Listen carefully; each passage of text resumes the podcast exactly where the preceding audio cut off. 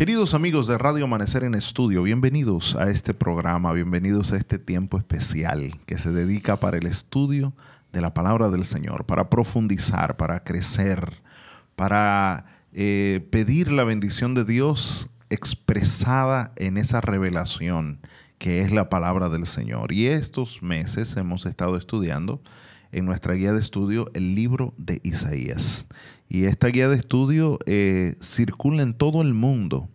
La Iglesia Adventista del Séptimo Día la promueve en todo el planeta Tierra. La Iglesia eh, ha penetrado prácticamente en todos los países del mundo y en todos los lados se está estudiando el libro de Isaías.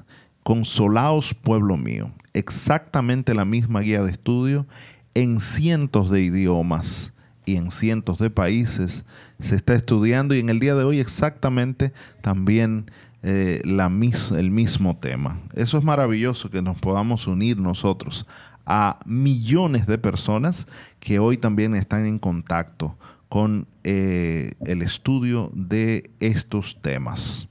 Y estamos ya en la lección número 11 de nuestro, nuestra guía de estudio que eh, se titula Amor a Cambio y tiene un subtítulo muy especial que es el regalo mm, gratuito de Dios.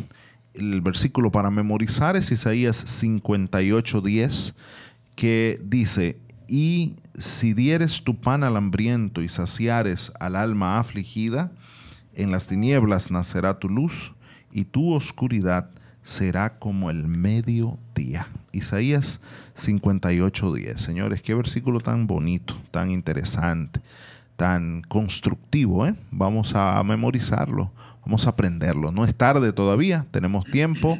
La semana aún no termina, aunque ya está llegando a su ocaso, pero tenemos tiempo para aprender hoy Isaías 58.10. Como siempre, Estoy acompañado de dos grandes amigos, el doctor Miguel Gutiérrez, nuestro profesor de Profetas y Antiguo Testamento en la UNAT.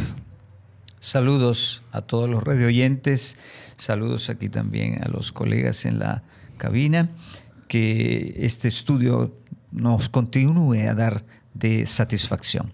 Muy bien, y también está el doctor Jochi Jamel. Un placer saludarle, Pastor Ángel Guzmán, también a usted, Pastor Miguel Gutiérrez, y que la bendición de Cristo puede estar con cada uno de los amigos que nos escuchan a través de Radio Amanecer. Bueno, el tema de hoy es muy, muy interesante y la verdad que yo espero ya poder estudiar y escuchar pues los aportes de mis queridos compañeros que siempre son muy interesantes. Eh, el tema de hoy habla del sábado, porque el texto habla sobre el sábado y es el sábado y la redención del mundo. ¿Qué tiene eso que ver? Porque el sábado a veces nosotros lo vemos desde una perspectiva muy diferente. ¿Qué tiene que ver eso con la redención del mundo? Recordemos que, hay otro título allí en la lección, ¿verdad? Ah, sí. Un tiempo para nosotros. Perdón que solo mencioné el subtítulo que nosotros sugerimos, pero... ese es el tema realmente. Sí, el tema es el sábado y la redención del mundo. Un tiempo para nosotros, para que no nos perdamos en la guía de estudio, para que le den seguimiento, vaya, busque la Biblia, tome lápiz y papel para que tome notas. El tema de hoy es sumamente importante, es un tema trascendental que a usted lo va a impactar de una manera positiva. Vamos a orar para iniciar nuestro estudio. Doctor Gutiérrez, ¿usted quisiera orar por nosotros para eso? Oremos. Padre eterno, gracias porque nos permites de abrir tu palabra una vez más. Gracias por el mensaje del profeta Isaías. Permítenos, Señor, aprender de ti. Guíanos con tu espíritu en este momento. En el nombre de Jesús. Amén. Estamos en su programa Radio Amanecer en Estudio, un programa que se transmite a las 6.20 de la mañana, a la 1 de la tarde y también a las 10 de la noche. Y para nosotros es un privilegio que Dios nos dé la oportunidad de compartir la palabra con ustedes. Y la intención final que tenemos en este programa es eso, aprender los mensajes que Dios tiene para nosotros, profundizar en el texto, ir mirando cada detalle allí en la palabra de Dios. Y este trimestre estamos estudiando el libro de Isaías. Y bueno, vamos ya finalizando el capítulo 58 de Isaías. Saben que Isaías tiene 66 capítulos y ya nosotros estamos arribando al final de este estudio del libro de Isaías. Y esperamos que sea eh, de bendición el día de hoy, pero que también lo que hemos estudiado también haya llegado hasta sus corazones y que haya sido de bendición. Saben que este capítulo 58 que estamos estudiando, nosotros ya lo dividimos y hablamos desde el versículo 1 hasta el versículo 5 del tema del ayuno allí, de una polémica que había con respecto a la forma en que se realizaba el ayuno. Y luego, en los versículos 6 al 12, hablamos de una propuesta de un verdadero ayuno y las consecuencias que, trae el practicar este verdadero ayuno y nosotros hablábamos que ese ayuno era el ayuno de la misericordia, el practicar la justicia y que cuando esa justicia y esa misericordia fuese practicada, entonces iba a traer como consecuencia el retorno del Señor, la venida del Señor. El Señor iba a decir cuando nosotros le invoquemos, Él dirá, heme aquí. Entonces eh, se, presenta claramente la venida del Señor, pero también en los versículos 13 y 14 se, abre, se, habla de otro tema, que es lo que vamos a estar estudiando el día de hoy. Se habla de el reposo del sábado. Yo quisiera leer con ustedes, queridos amigos que, que están con nosotros, estos versículos. Pero antes de, quiero invitarte a que abras tu Biblia. Siempre les digo a ustedes, miren, de nada sirve tener una Biblia cerrada en la casa hay que abrirla para escuchar la voz de Dios. Que el Señor no me habla, no me habla, abre tu Biblia, que el Señor quiere hablarte. Así que vamos juntos a estudiar Isaías capítulo 58, versículo 13 y 14, y leo la palabra de Dios. Si por causa del día de reposo apartas tu pie, para no hacer lo que te plazca en mi día santo, y llamas al día sábado delicia, el día santo del Señor, honorable, y lo honras no siguiendo tus caminos, ni buscando tu placer, ni hablando de tus propios asuntos, entonces te deleitarás en el Señor, y yo te haré cabalgar sobre las alturas de la tierra, y te alimentaré con la heredad de tu padre Jacob, porque la boca del Señor ha hablado. Muy bien, así que Isaías 58, la conclusión del capítulo, termina con otra sorpresa una promesa conectada a la observancia del sábado. Eh, notamos en primer lugar que la forma de estos versículos sigue la forma de los versículos precedentes. Se dice, si tú retraes tu pie, entonces, versículo 14, entonces sucederá, viene la promesa. Es eso lo que hemos visto en los versículos 6 y 8. ¿No es esto? Entonces, versículos 9 y 10, sí, entonces. O sea, hay siempre ese sin condicional que está conectado a la práctica. Algo hay que hacer. Y después la consecuencia viene en el versículo 14 se muestra claramente allí eh, en ese versículo número 13, eh, cómo se repite prácticamente lo que se estaba haciendo en el versículo 9 y 10, como habíamos visto el día de ayer. Y el tema que se introduce inmediatamente es, si por causa del sábado apartas tu pie para no hacer lo que te plazca en mi día santo, y le llamas eh, día de reposo, delicia, al día santo del Señor honorable y lo honras, no siguiendo tus caminos, ni buscando tu placer, ni hablando de tus propios asuntos. Sí, aquí hay un pequeño problema que tenemos que observar en primer lugar. Entonces la, eh, la Biblia de las Américas dice día de reposo y también nuestra venerable eh, Reina Valera del 60, ¿verdad? Día de reposo, pero allí en el original dice sábado, y por eso yo quisiera leer eso en la nueva versión internacional, que es bastante clara. Dice, si dejas de profanar el sábado y no haces negocio en mi día santo, si llamas al sábado delicia, etcétera, etcétera. Así que allí estamos en una mención increíble, ¿verdad? Estaba hablando de la misericordia, de la redención. Y de la reconstrucción estaba hablando también. Y cae allí como un meteorito, ¿verdad? Po, cae el sábado. Y podría parecer una sorpresa, pero eso no es una novedad, porque eh, el sábado es una característica de toda esta parte de Isaías. Comienza en el 56, versículo 1 y 2, lo que yo voy a leer ahora, para que se vea cómo comienza esta última parte de Isaías. Está eh, utilizando el sábado desde el inicio. Y antes, antes de que lea, para que la gente entienda más o menos el contexto, nosotros habíamos dividido la última parte de Isaías, que va desde el capítulo 40 al 66, en dos partes.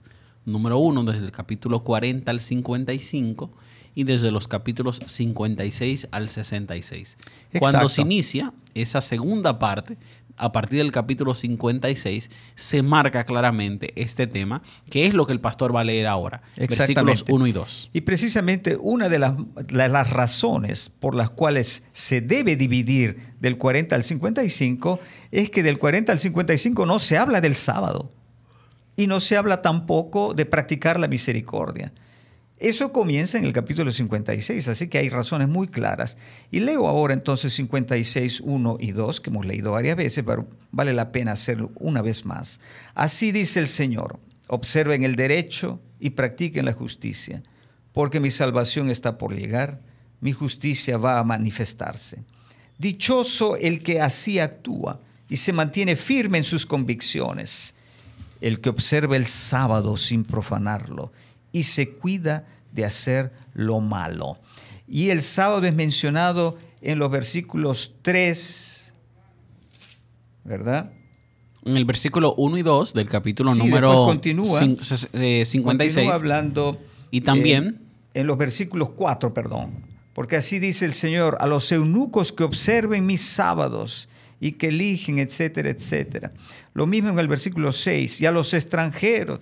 O sea que el tema del sábado no está mencionado una sola vez en el capítulo 58. En el capítulo 56 se le da una importancia fuerte, porque está hablando de los extranjeros que se unirían al final al pueblo de Dios, pero que observan el sábado, ¿verdad?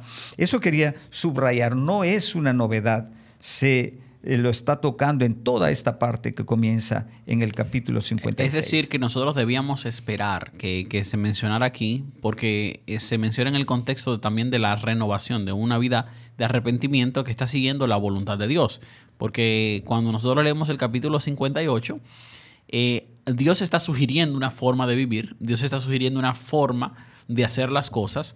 Y en ese contexto, entonces entra el reino de Dios y dentro del, dentro del tema del reino de Dios hay una relación con el día de reposo, con el sábado. Y entonces está mencionado aquí claramente y algo que ya Isaías introduce a partir del capítulo 56, como usted bien menciona. Yo quisiera subrayar una cosa antes de continuar con la reflexión.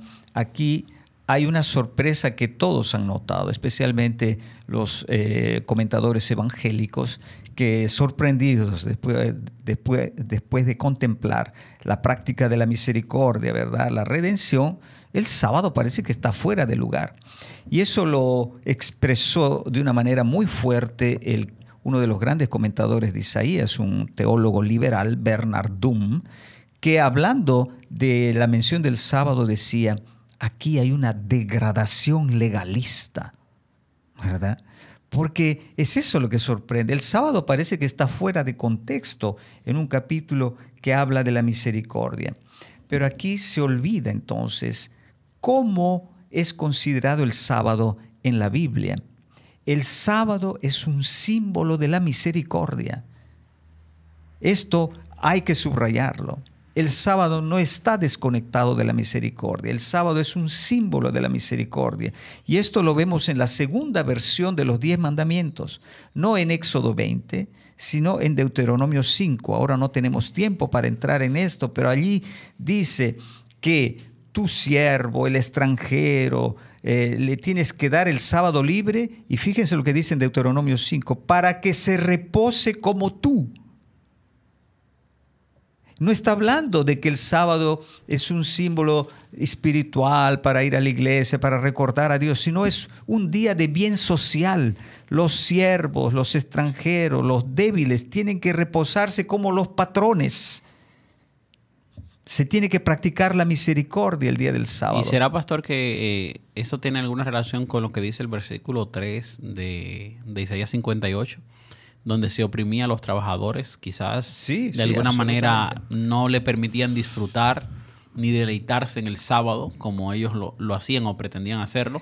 Entonces aquí viene la mención, obviamente, del profeta haciendo alusión a eso, de que todos tienen que participar el, el de la celebración del sábado. en el capítulo 20 de Éxodo también eh, da una connotación así, aunque el, eh, el- en Éxodo el mandamiento tiene un énfasis Sobre un poco más relacionado a la creación, pero me gusta mucho cuando dice, no harás en él obra alguna, ni tú, ni tu hijo, ni tu hija, ni tu siervo, ni tu criada. O sea, va haciendo una diferenciación entre géneros incluso, ni tu bestia, ni el extranjero. Y entonces hay como una especie de inclusión de todas las eh, personas que en la sociedad usualmente eran vistos como inferiores o que podía decir, bueno, el patrón está descansando, pero los bueyes andan arando con el esclavo. Pero en ese día en Israel había una, una especie de eh, justicia social porque todos estaban haciendo exactamente lo mismo. Sí, el sábado ya, eh, perdón, Éxodo 20 ya menciona eso, pero en Deuteronomio es más claro, porque dice, y lo tengo aquí, eh, el texto dice, de ese modo, estoy leyendo Deuteronomio 5, eh, 14, dice, de ese modo pondrán descansar tu esclavo y tu esclava lo mismo que tú. Igual que tú lo haces. Como tú lo Eso haces, no tienen hay que en hacerlo Éxodo ellos. 20. Wow. Y perdón, eh, termina el, el mandamiento del sábado diciendo, recuerda que fuiste esclavo en Egipto, habla de esclavitud y de libertad, y que el Señor tu Dios te sacó de allí con gran despliegue de fuerza y de poder. Por eso el Señor tu Dios te manda, literalmente en el hebreo dice, de practicar el sábado. Todas las traducciones traducen de observar, pero allí cambia el verbo. Es el verbo practicar, hacer. Así que el sábado no es solamente un día de recordar, y los rabinos son muy fuertes en esto, tienen un- toda una teología sobre el sábado. Es un día de practicar. ¿Practicar qué cosa? La misericordia. Ahí habló Jesús también. Ahora escuché a Jesús, ¿verdad? Es lícito hacer el bien en En el día sábado. sábado. Jesús también dijo, eh, el sábado no, el hombre no fue creado para observar el sábado, sino el sábado para beneficiar al hombre. Y Jesús recibió muchísimas críticas porque hacía bien, porque salía a hacer bien. Parece que Jesús interpretó correctamente Y- Isaías 58.3. Y tenemos que decir que aquí hay, podríamos decir, un vacío en una cierta teología adventista del sábado. Para nosotros el sábado está ligado a Éxodo 20, a la creación, y después en Apocalipsis a un, al sello de Dios. Pero aquí tenemos que aumentar otra dimensión del sábado que viene en Deuteronomio 5 y en los Evangelios. Es el sábado como símbolo de misericordia, símbolo de práctica de la Es misericordia. decir, que deberíamos asociar eh, el reposo del sábado, la celebración del sábado, con los actos de misericordia. Hay una asociación en eso y claramente se evidencia aquí en Isaías Y 58. ustedes Bueno, ven, aquí no comprendido así, eh, el sábado cae muy bien en Isaías 58. Claro. No hay ninguna Encaja contradicción. perfectamente Encaja con perfectamente. Esa, ese llamado a, a- a hacer justicia social y trabajar. Y el sábado era como el día entonces, es el día entonces cuando más se tiene que incrementar, porque es un día que el Señor te dice, no hagas ninguna otra cosa, solo haz esto. Y creo que Estamos también- llamados a hacerlo siempre. Creo que también se, se refiere también a la intencionalidad. Creo que debe ser con intención, porque le habla directamente a la persona. Cuando leemos el versículo 13, dice para que para no hacer lo que te plazca en mi día santo. O sea, le habla directamente lo que estás haciendo, lo que tú decides hacer, pues entonces ponle una intención. La intención tiene que ser la de la misericordia, la del hacer lo bueno, porque entonces ahí el día sábado será una delicia. Vas a vivirlo de la manera apropiada y creo que tiene mucha relación con lo que mencionas. Exacto, y esta connotación nos, nos aclara mucho también de qué significa eh, guardar, observar, eh, practicar el sábado, ¿verdad? Porque eh, es, es obvio aquí que es algo más que simplemente detener nuestras rutinas o reposar, que es lo que ah, se ha enseñado. Y a veces hay tanta confusión que yo personalmente hay gente que se me ha acercado eh, que no conocen todos los detalles de cómo el pueblo adventista eh, observa el sábado y dice, y ustedes hacen esto, y ustedes hacen, y hacen, y preguntas a veces de cosas tan elementales, espérate, no es que el mundo se detiene, es que hay un espacio en el tiempo que se dedica exclusivamente para Dios. El asunto es que a veces nosotros hemos torcido esta connotación y qué bueno que Isaías resalta esto en este contexto, porque a veces decimos, no, es que ese es el día para yo parar todo lo que he hecho en la semana y, de, y descansar y recobrar la fuerza y, dormir y, y, totalmente reposar solamente. Pero entonces lo estamos haciendo mal si no estamos haciendo estas obras de bien social también. Yo creo que eh, ese elemento de reposar está bien, porque si eh, trabajamos siete días corridos no vamos a morir, ¿verdad? Claro. Eh, o sea que ya es bueno reposar. Así que yo no, no, no, quiero demonizar el Biológicamente, pastor, el Señor diseñó el cuerpo humano para que reposara. O sea, nosotros tenemos horas de sueño, que aunque hay gente que, y voy a decirlo por aquí por la radio, hay gente que viola esas horas de sueño. O se cuesta muy tarde o se levanta muy temprano. Entonces, eh, naturalmente estamos diseñados para descansar. Y que Dios pensara en un día de reposo es muy sabio. Pero creo que no se queda ahí. O sea, Dios no solo pensó en el hecho de reposen. Creo que hay un elemento más que se añade al día de, de, reposo. Sí, eso se ve ya en el mandamiento. El mandamiento no dice recuérdate del día del sábado para reposar. No es eso la palabra que aparece, sino es el mandamiento de santificar. Y se repite dos veces, al inicio y al terminar del mandamiento. Así que, ¿qué significa santificar? Reposar es solo una parte.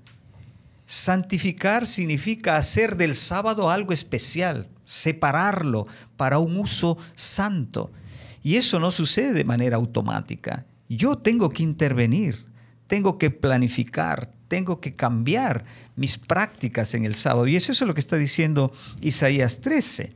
Ahí hay dos perspectivas. Hay una perspectiva negativa, no hagas tus negocios, detén tu pie de hacer las cosas. Al final regresa a esa parte negativa y dice, no hables de tus asuntos, de tus palabras.